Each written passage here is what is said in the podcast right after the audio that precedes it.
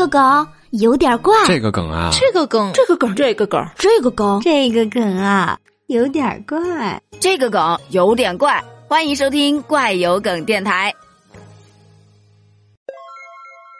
就在前几天，重庆市有一个秋千厕所火爆了全网。据网友爆料啊，这个厕所设立在景区的公共区域，也就是说一个公共卫生间。它厕所上挂个秋千，你能想象到吗？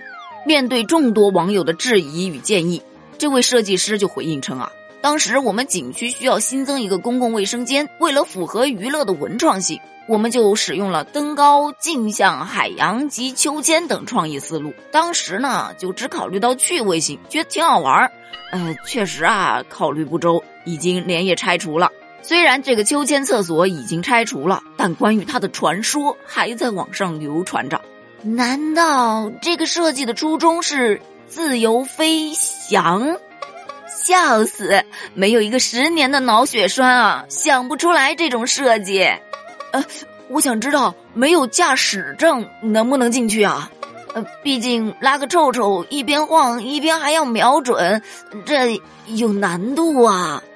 这个好像确实挺难的，因为你要去计算自由落体和抛物线，数学成绩不太好的不建议去。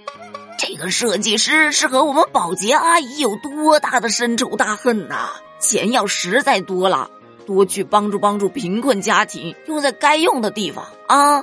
别坑人。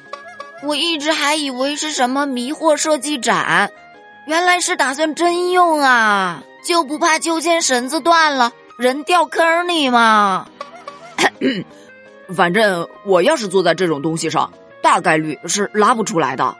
这不可能是正常设计师的思路，八成是哪个半路出家的关系户。别给我们设计师招黑好吗？